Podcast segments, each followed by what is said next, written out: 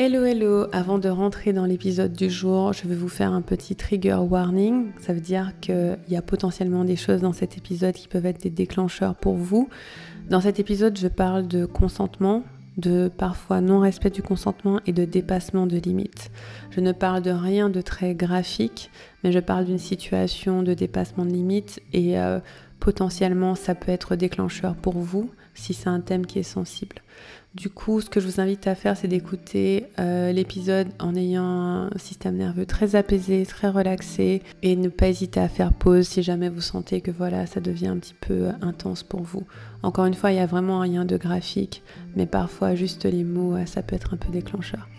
Voilà, bonne écoute à vous et à tout de suite.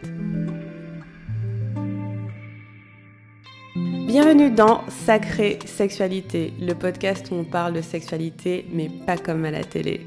Je m'appelle Livia Quero, je suis écrivaine, je suis coach en sexualité et je suis aussi très très fan de comédie romantique. Et tu vois, dans les comédies romantiques, le sexe c'est toujours automatique, fluide, génial et parfait. Et ça ressemble pas trop à la réalité. On ne nous montre pas tous les moments maladroits, compliqués, qui sont durs à naviguer. Et on ne nous montre pas non plus toute la dimension magique, sacrée de la sexualité qui va bien au-delà de mélanger les corps. Eh bien, tu sais quoi, dans ce podcast, c'est exactement ce qu'on va faire. On va parler des choses qui sont un peu compliquées, un peu difficiles et dont personne ne parle jamais. Et en même temps, on va parler de la dimension spirituelle, énergétique de la sexualité, qui en fait en fait un outil qui te permet de te reconnecter à qui tu es et qui impacte tous les aspects de ta vie. Je suis très heureuse de t'accueillir dans ce podcast et je te dis à tout de suite pour l'épisode du jour.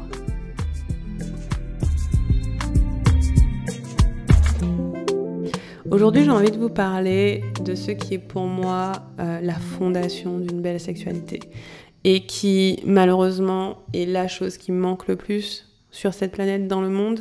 Et, euh, et je pense que si tout le monde comprenait ce principe, 99% des soucis qu'on a avec la sexualité seraient réglés et on serait tous très très heureux.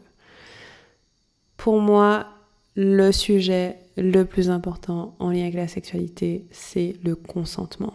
Alors, on en a beaucoup parlé avec MeToo 2017, euh, quand le hashtag MeToo a explosé, qu'il y a plusieurs victimes d'agressions sexuelles qui ont commencé à parler. Il y a eu beaucoup, beaucoup de conversations sur le consentement, euh, notamment qu'est-ce qu'un consentement? Est-ce que si je ne dis rien, j'ai donné mon consentement? Euh, On a parlé de zones grises aussi, ces endroits où, ben, en fait, t'as pas dit oui, mais en même temps, t'as pas dit non, donc qu'est-ce qu'on fait? Et pour moi, c'est assez simple, en fait, si on revient au principe fondamental l'un des principes fondamentaux d'une belle sexualité, c'est-à-dire le plaisir. Pour moi, il y a zone grise quand il n'y a pas de plaisir. Parce que s'il y a plaisir, tout le monde est content, tout le monde dit oui, j'ai envie, on y va. Mais si le plaisir n'est pas fondamentalement présent, eh bien, on peut avoir un souci de consentement. Et pour moi, sans consentement, il n'y a pas de plaisir. Si j'ai pas profondément envie, est-ce que ça va vraiment me faire plaisir? Et donc du coup, dans cet épisode, je vais vous donner trois principes pour moi principaux du consentement qui vous permettent de voir qu'est-ce qu'un oui franc et euh, de naviguer ça à la fois pour vous et à la fois pour vos partenaires.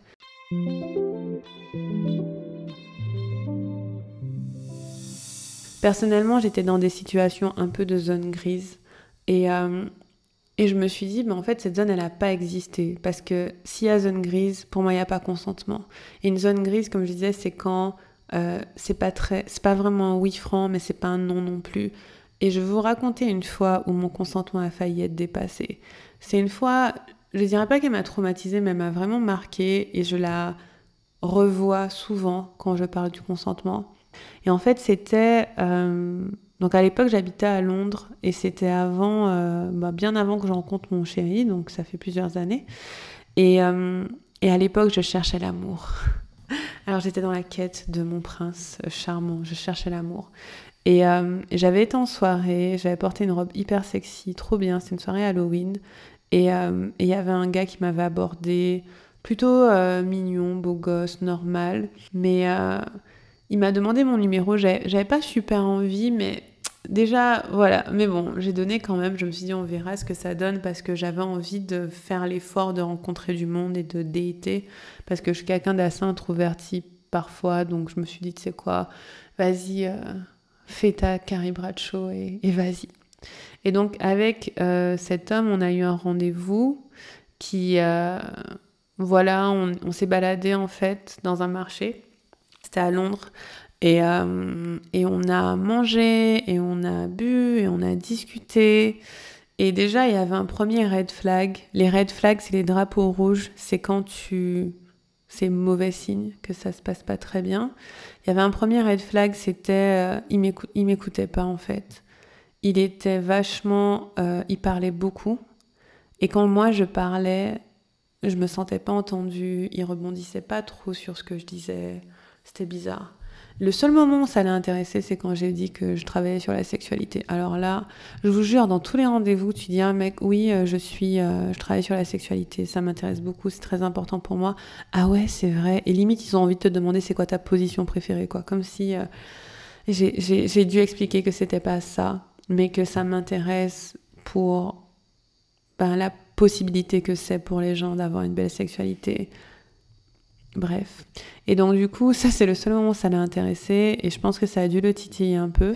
Et, euh, on a mangé, et voilà, bref. Et après, moi je voulais rentrer chez moi. Pour moi, ce date c'était très moyen, mais voilà. Et lui, il m'a dit, euh, j'achète des fruits et je te fais un smoothie chez moi. Et je me suis dit, euh, il m'a même pas demandé en fait. il m'a même pas dit, est-ce que tu veux venir chez moi? Et j'ai même pas eu l'espace de dire non. Euh, et, là, il y a un truc qui s'est enclenché chez moi et que je pense qui est présent chez malheureusement beaucoup de gens. C'est la politesse. Doudoudum. Je sais pas si j'ai un, audio doudoudum, mais euh, trop poli. Comme monsieur est allé acheter des fruits et monsieur m'a dit Viens, on va boire un smoothie chez moi, J'étais trop polie pour, dire non, je ne veux pas aller chez toi, pour faire l'effort de dire non. Parce que parfois, dire non, c'est un effort, ça, coûte, ça demande à dépasser quelque chose. Et donc, du coup, euh, bah, je, je lui ai dit ok, je vais venir un peu, un moment, en me disant ben. Bah, au pire, euh, voilà, je vais chez lui, il habite pas très loin, et au pire, je peux rentrer chez moi si, si ça me convient pas. Et puis, on s'est pas dit qu'il allait se passer quoi que ce soit. Hein. C'était juste, euh, voilà. Et donc, du coup, je suis allée chez lui. Et euh, chez lui, il y avait son coloc. Et j'ai réalisé là qu'il y avait un souci parce que quand j'ai vu son coloc, j'ai ressenti un tel soulagement. Et donc, j'avais, j'ai réalisé, c'est le premier moment où j'ai réalisé la tension que je gardais dans mon corps. Euh, la tension que je gardais dans mon corps par rapport à tout l'après-midi qu'on avait passé ensemble. Donc quand j'ai vu ce colloque, j'ai été très rassurée en me disant ah mais ça va, je serai pas seule dans la maison avec lui et tout. Et puis le colloque est parti et puis bam, je sens mon corps qui se resserre. Je dis bon tranquille. Deuxième red flag, euh, il fait le smoothie il me dit je te mets de l'alcool dedans. J'ai dit non, je veux pas d'alcool dans mon smoothie, c'est quoi ça? Genre, euh, me dit mais si, ils sont meilleurs que l'alcool. J'ai dit non, je ne veux pas d'alcool dans mon smoothie. Je dis, pourquoi le mec il veut mettre de l'alcool dans mon smoothie? C'est, Voilà, c'est bizarre. Deuxième red flag. Et le troisième, bah, c'est plus un red flag, c'est un dépassement de limite où euh, bah, je suis là dans la cuisine, voilà, je fais ma vie, et il se retourne et il m'embrasse. Et j'ai fait un pas en arrière. Et j'ai fait, mais qu'est-ce que tu fais? Il me fait, ben je t'embrasse. Est-ce que je peux t'embrasser? Là, il m'a demandé. Et encore une fois, qu'est-ce qui s'est enclenché La politesse. J'ai dit, ok. Pourquoi? Parce que là, en fait, c'est euh, pas la politesse. C'est euh, si je rentre dans le, les termes techniques, c'est une réponse traumatique. Ça s'appelle l'apaisement. En fait, en anglais, on appelle ça phone. Vous avez quatre réponses traumatiques euh, dans une situation de danger. Vous avez la fuite, vous avez le fait de se battre, vous avez le freeze, la tétanie et vous avez l'apaisement. Ces quatre réactions sont là pour vous protéger. Et donc du coup, moi, pour, la, pour apaiser, j'ai dit oui. Pourquoi? Parce que je me suis dit, le gars, il est deux fois plus gros que moi. Si je lui dis non, alors mon cerveau, il a fait ça direct, hein, il n'a pas analysé. Votre, votre, corps, il réagit euh, directement. Mais euh, un, si je l'embrasse, déjà, il sera pas en colère. Parce qu'il est deux fois plus gros que moi, je ne le connais pas, je sais pas comment il va réagir si je lui dis non, s'il est vexé. Euh, voilà, donc je vais apaiser et je vais dire ok en me disant ça va s'arrêter là. Deux, si je l'embrasse maintenant, ça fait que je peux arrêter et c'est bon, tu vois, je peux finir et rentrer chez moi.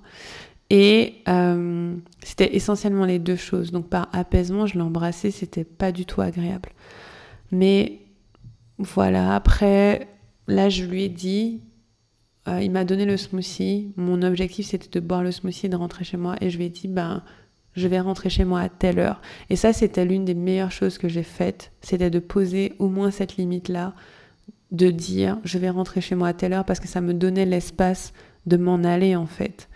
La vibe était chelou, mais, euh, mais bon, je suis restée et à un moment, on a recommencé à s'embrasser sur le canapé. Et là, en fait, il s'est passé autre chose dans mon cerveau. C'était euh, non, mais en fait, t'inquiète, c'est pas ce que tu crois. Donc en fait, c'était comme si j'essayais de convaincre mon corps que ce qu'il ressentait, c'était c'était pas grave en fait. Et c'était un peu genre mais non, t'inquiète. Euh, c'est rien, vas-y, mets-toi dans le mood, c'est juste un baiser, embrasse-le. Et en fait, on s'embrassait, j'étais pas hyper à l'aise, mais euh, c'était pas très grave, j'allais rentrer chez moi. Je me suis dit, ok, ça va. Sauf qu'à un moment, euh, il s'est mis à califourchon sur moi. Et quand il a fait ça, tous mes signaux ont été en alerte. Là, pour le coup, euh, je me suis dit waouh, là ça dépasse vraiment vraiment ma limite. Là je peux plus faire semblant. Et à un moment il a dit viens on va dans la chambre et c'est là où j'ai dit non. J'ai dit non à ce moment-là. Mais sincèrement, j'aurais pu dire ok. Pourquoi Si ma réaction, parce que là ma réaction c'était la le, le fight, le combat, non, je veux pas, je pose ma limite, c'est non. Mais j'aurais pu avoir une réaction d'apaisement encore. J'aurais pu encore dire ok et me dire c'est rien, c'est rien, ça va passer, c'est rien. Et pourquoi? Parce que encore une fois, ce gars est deux fois plus gros que moi. Je sais pas, je sais pas ce qu'il pense, je sais pas qui il est. Je suis seule avec lui. Dans, dans ma tête, il se passe plein de trucs. Mais là, j'ai réussi à dire non. Et je lui ai dit en fait, c'est quoi? Je vais rentrer chez moi.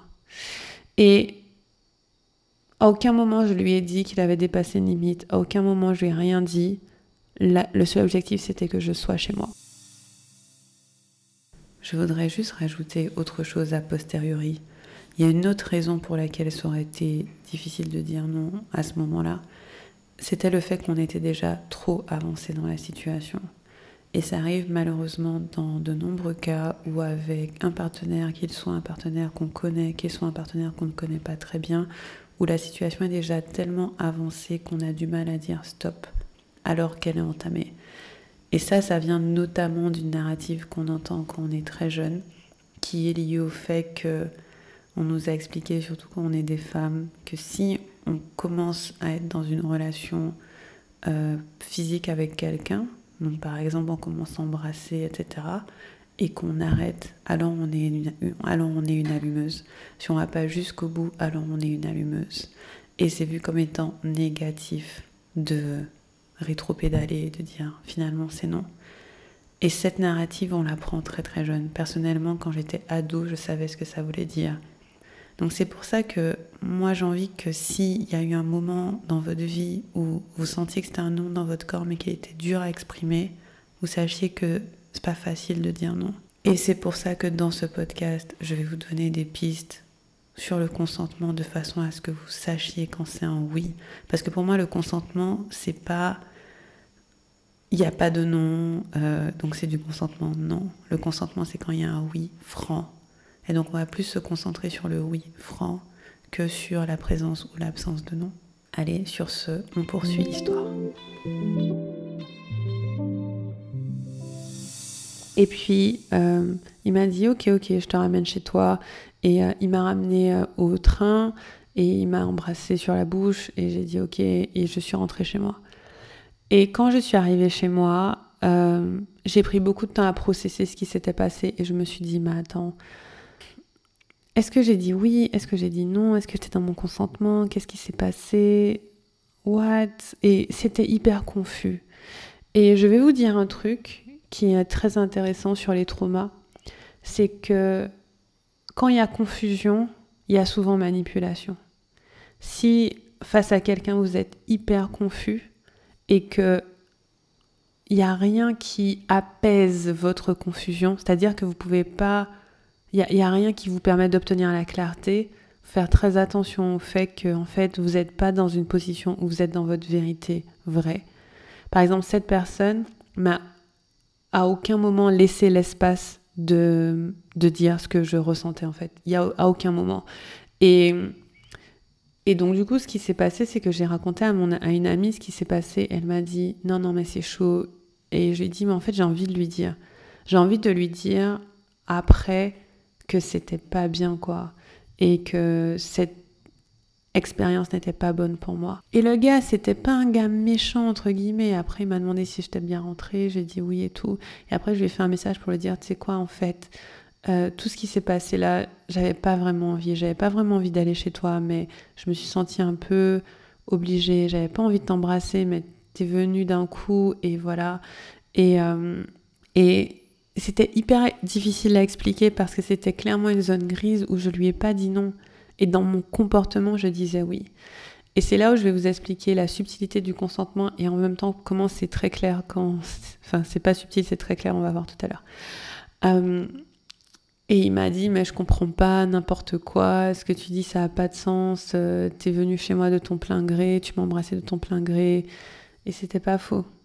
Mais c'était la zone grise.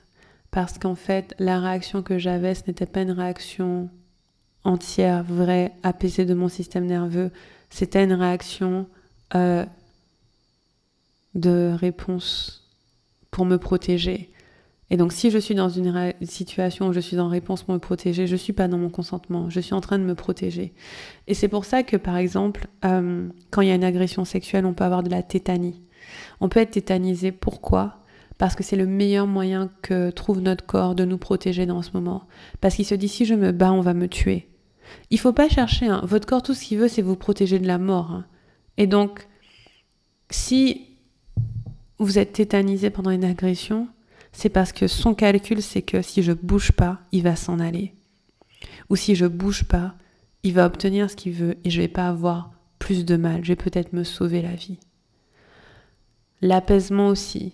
Pourquoi? C'est une forme de tétanie aussi, c'est dire au moins si je dis rien, si je fais pas de vagues, alors euh, peut-être que ça va aller. Et du coup, euh, voilà, et en fait, le fait de lui avoir écrit, ça m'a permis de faire ce qu'on appelle compléter mon cycle du stress. Après, ça a été. Mais c'est quand même un truc qui m'a marqué, mais ça m'a pas fait de réaction dans le futur parce que je lui ai dit et je suis contente de lui avoir dit. Et, euh, et c'est très intéressant parce qu'à l'époque, je me rappelle avoir écrit un article sur le sujet, sur cette expérience.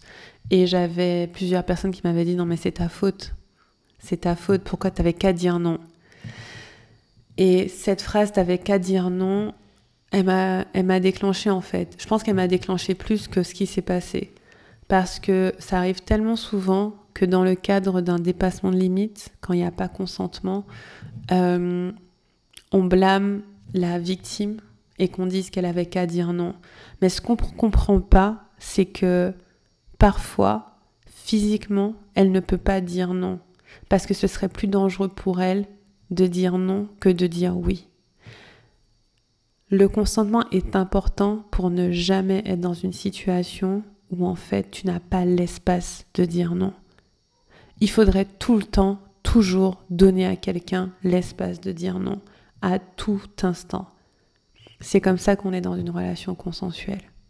Donc voilà, donc là, ce que j'ai partagé, c'est potentiellement un petit peu lourd pour vous, donc ce que je vous invite à faire, c'est de faire une petite pause et on va juste se concentrer sur sa respiration pendant trois respirations. Donc en inspirant par le nez, expirez par la bouche, inspirez par le nez, expirez par la bouche, inspirez par le nez et expirez par la bouche. Et je vous invite à regarder autour de vous et vous orienter un peu dans la, un peu dans la pièce. Donc regardez à gauche, Regardez à droite, regardez en face. Rappelez-vous que vous êtes en sécurité et qu'à tout moment vous pouvez faire pause sur ce podcast si c'est trop pour vous. Donc prenez juste le temps et vous pouvez aussi poser la main sur votre corps, donc sur votre poitrine, et appuyer dans le sens du bas pour vous réaliser que vous êtes bien sur terre, la gravité est bien là. Vous pouvez appuyer sur vos cuisses, sur vos hanches, sur vos reins, et vous êtes bien là et tout va bien. Ok Donc maintenant je vais vous parler de consentement vrai qui empêche d'être dans ce genre de situation. Et euh, des deux côtés. C'est-à-dire que bah, forcément les deux personnes doivent respecter le consentement mutuel. Pour moi, un consentement doit être informé, doit être enthousiaste et doit être incarné. On doit le ressentir dans le corps. S'il n'y a pas ces trois choses-là, il n'y a pas consentement. Je n'ai pas donné mon consentement s'il n'y a pas ces trois choses-là. Donc la première chose, c'est informer. Informer, ça veut dire quoi? Ça veut dire que je sais à quoi correspond mon oui et mon non. Je sais que si je te dis oui, voici ce qui va se passer. Je te dis oui à ça, mais je te dis pas oui à ça. Donc tu me dis à l'avance ce qui va se passer. Donc par exemple, dans mon cas, le consentement informé, ça aurait été je t'invite à venir chez moi pour un smoothie et on va discuter. Ok, ça me va. On discute. Maintenant, si toi, tu as prévu de discuter et de coucher avec moi, tu ne m'as pas donné toutes les informations. Je ne t'ai pas donné mon consentement informé. Je t'ai donné un, consentement non informé. Et donc, si dans ton esprit, tu vois les choses aller plus loin, pour que mon consentement soit informé, il aurait fallu me dire, je t'invite à venir chez moi boire un smoothie et plus si affinité, et on peut voir où ça nous emmène et peut-être qu'on peut être plus intime ou et très clairement j'ai envie de faire l'amour avec toi. Là, mon consentement est informé. Je sais que si je vais chez toi, il est possible que tu aies envie de faire l'amour avec moi. Et on pourrait se dire que c'est un truc à deviner, mais c'est faux. Moi, j'ai déjà été chez plein de gens avec qui j'ai pas fait l'amour. Donc, c'est pas automatique de se dire que si un gars vous invite à boire un verre, vous allez faire l'amour. C'est pas, c'est pas automatique. Des fois oui, des fois non. Et donc être informé, c'est dire à l'avance, voici ce qui peut se passer, voici au moins ce que j'envisage et voici ce qui me fait envie. Et très souvent, on ne parle pas de ces choses-là. On, ne parle pas du fait que on a de l'attirance sexuelle pour quelqu'un, on aimerait bien que ça aille plus loin et on va faire euh, les mystérieux, les timides. Sauf que quand quelqu'un euh, vous dit oui, elle dit oui à ce qu'elle a compris. Et donc plus vous êtes clair, mieux c'est. Donc la première chose, c'est d'informer. Il y a plein de choses intéressantes en fait dans l'information. Par exemple, ça peut être, euh, si c'est un premier rendez-vous, ça peut être, euh, euh, ok, en fait, j'ai envie de faire l'amour avec toi, tu me plais trop, je suis très attirée. Cool, je veux faire l'amour avec toi. Et une bonne question à se poser, c'est qu'est-ce qui va se passer demain? Parce que est-ce que si je fais l'amour avec toi ce soir, pour toi c'est un one night stand? Ou est-ce que c'est le début d'une relation? J'ai besoin de savoir ça pour savoir si je te dis oui ou non en fait. Parce que si je suis quelqu'un qui recherche une relation longue, j'ai besoin de savoir que si on fait l'amour, on l'aura ou on l'aura pas. De même, si je suis quelqu'un qui veut juste faire l'amour une fois et que toi tu veux une relation longue, je dois savoir dans quoi je m'embarque. Et donc du coup, le consentement informé, c'est ça. C'est dire, ben, voici à quoi tu dis oui.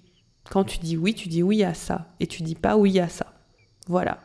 Et tu dis oui à telle possibilité. Pour moi, si le consentement n'est pas informé, il n'y a pas vraiment consentement. Si je ne savais pas à l'avance ce qui allait se passer et que je te disais oui pour quelque chose, ben, peut-être je ne l'ai pas vraiment dit.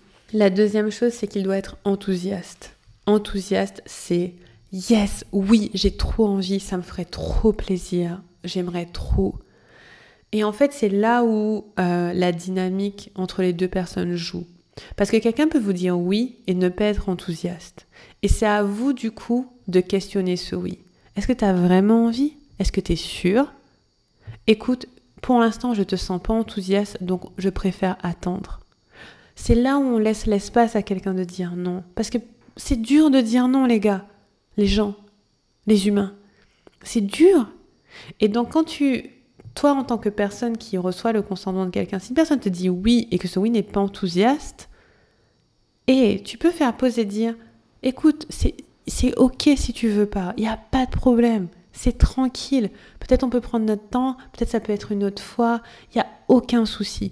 Parce que s'il n'est pas enthousiaste, ça veut dire que la personne a dit oui, mais pour des raisons qui ne sont pas des raisons de son plaisir, de son envie, qui sont peut-être des raisons de son mental, qui encore une fois va dire, tu sais quoi, je vais dire oui parce que comme ça, ben, je vais, je vais apaiser la situation et euh, ou bien euh, comme ça, ben, la personne elle va bien m'aimer, euh, comme ça la personne elle sera contente, comme ça je lui ferai plaisir, etc.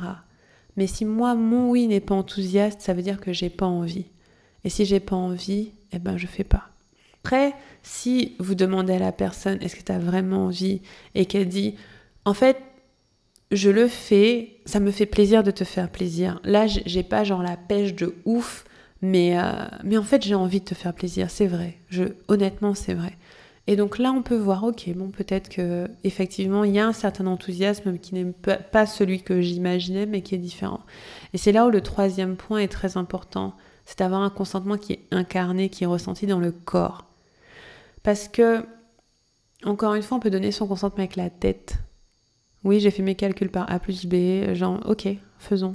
Sauf que parfois, si je donne mon consentement avec ma tête, mais que mon corps ne suit pas, mon corps va ressentir en fait les... le fait qu'il ne voulait pas vraiment. Et donc, du coup, euh, Donner un consentement incarné, c'est vraiment sentir dans le corps est-ce que j'ai envie, est-ce que je veux, est-ce que ça me fait plaisir? Et si dans mon corps ça dit yes, oui je veux, oui j'ai toutes les infos, oui ça me fait plaisir, alors j'y vais. Et quand le consentement est incarné dans le corps, il est plus enthousiaste.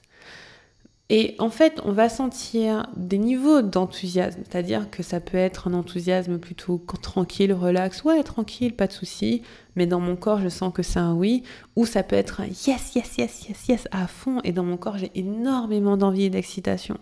Et c'est pour ça que c'est très important d'avoir des conversations sur le consentement et de laisser plein d'espace pour le non. C'est pas si subtil que ça. Hein. Je veux dire, au final, est-ce que la personne, elle a vraiment envie? Et si vous sentez la vibe qu'elle n'a pas envie, vous arrêtez. C'est non. Voilà, simple. Pas compliqué. Hein.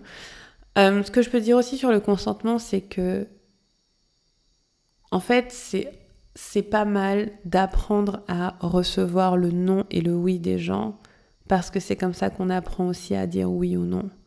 Donc soyez très attentif au oui et au non des gens.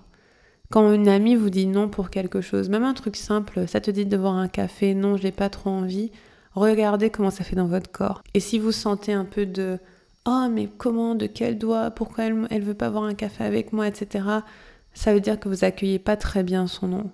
Et parfois c'est dur d'accueillir le nom parce qu'on se sent un peu rejeté. On se dit Ah, mais pourquoi elle m'aime plus et tout.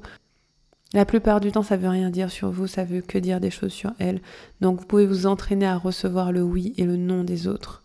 Et ça permet aussi que notre oui et notre non soient plus incarné et affirmé. Et le truc aussi, c'est que votre oui n'a de pouvoir que à la hauteur de votre non. Si vous êtes incapable de dire non, votre oui n'a aucune valeur. Désolé de le dire comme ça, mais si vous savez pas dire non, euh, vous savez pas dire oui non plus. C'est-à-dire que votre oui, est on ne sait pas en fait si c'est un vrai oui ou pas, puisque vous dites jamais non. Et donc, plus vous savez dire non à ce qui ne vous fait pas plaisir, ou ne vous convient pas, ou ne vous appelle pas, plus quand vous direz oui, ce sera un vrai oui. Genre j'ai vraiment, vraiment envie. Ça me fait grave plaisir. Et quand on fait ça, on construit un socle de sexualité fondé sur le plaisir avant tout. Pas fondé sur je veux que cette personne m'apprécie m'aime, pas fondé sur je veux être poli, pas fondé sur euh, une réaction euh, d'urgence, mais fondé sur qu'est-ce que je veux vraiment dans mon corps.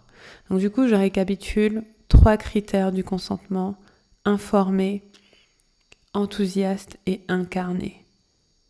Informé, je sais à quoi je dis oui, je sais à quoi je dis non. Enthousiaste, j'ai envie, yes, vas-y, on y va, ça me fait grave plaisir. Et incarné, je le ressens dans mon corps. Dans le doute, vérifiez dans votre corps. Ok dans le doute, vérifiez dans votre corps. Est-ce que qu'est-ce que mon corps me dit? Est-ce que mon corps a envie d'y aller? Parce que souvent votre corps laisse tomber, il sait très bien, il se saisit, il, euh, il, se crispe, il a des tensions, il est inquiet, il est anxieux, et c'est notre cerveau qui va essayer de le couillonner en lui faisant croire que maintenant t'inquiète ça va. Mais votre corps c'est votre meilleur outil. Et à partir du moment où il vous dit stop, c'est stop. Et voilà ce que je peux vous dire sur ça. On pourrait en parler pendant très longtemps, mais je pense que j'en reparlerai. Mais ce sont pour moi les trois choses fondamentales. Et vous verrez qu'une sexualité basée sur le consentement, c'est une sexualité tellement plus fun. Parfois, on a un peu peur, on se dit, mais euh, imagine, j'ai jamais envie, ou imagine, ce qu'on me propose, c'est jamais ça. En fait, plus vous arriverez à dire non, plus vous saurez dire oui, et L'autre phase d'apprendre à poser ses limites et dire non, c'est d'apprendre aussi à dire oui à ce qui nous fait envie et ce qui nous fait plaisir. J'en parlerai, je pense, dans un autre épisode. Mais euh, à la fois, vous allez apprendre à ne pas laisser rentrer ou ne pas laisser faire ce qui ne vous fait pas envie. Mais à la fois, vous allez apprendre à laisser rentrer ce qui vous fait envie. Et ça, c'est très, très important. Voilà les amis, merci du fond du cœur d'avoir écouté cet épisode. J'espère qu'il vous a informé, qu'il vous a éclairé. N'hésitez pas à prendre une petite capture d'écran euh, de l'épisode et de le partager dans vos stories en me taguant liviakero, l y v i a i r o Et vous pouvez m'écrire aussi sur Instagram pour me dire ce que vous avez pensé de l'épisode. Je vous embrasse et je vous dis à très bientôt. Salut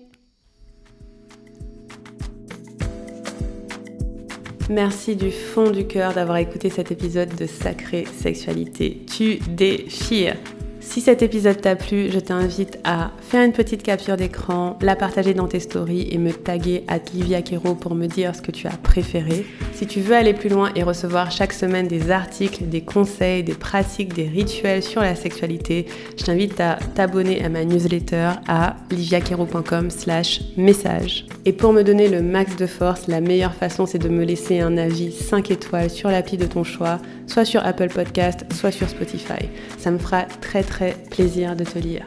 Sur ce, je te dis à très bientôt pour un prochain épisode. Moi.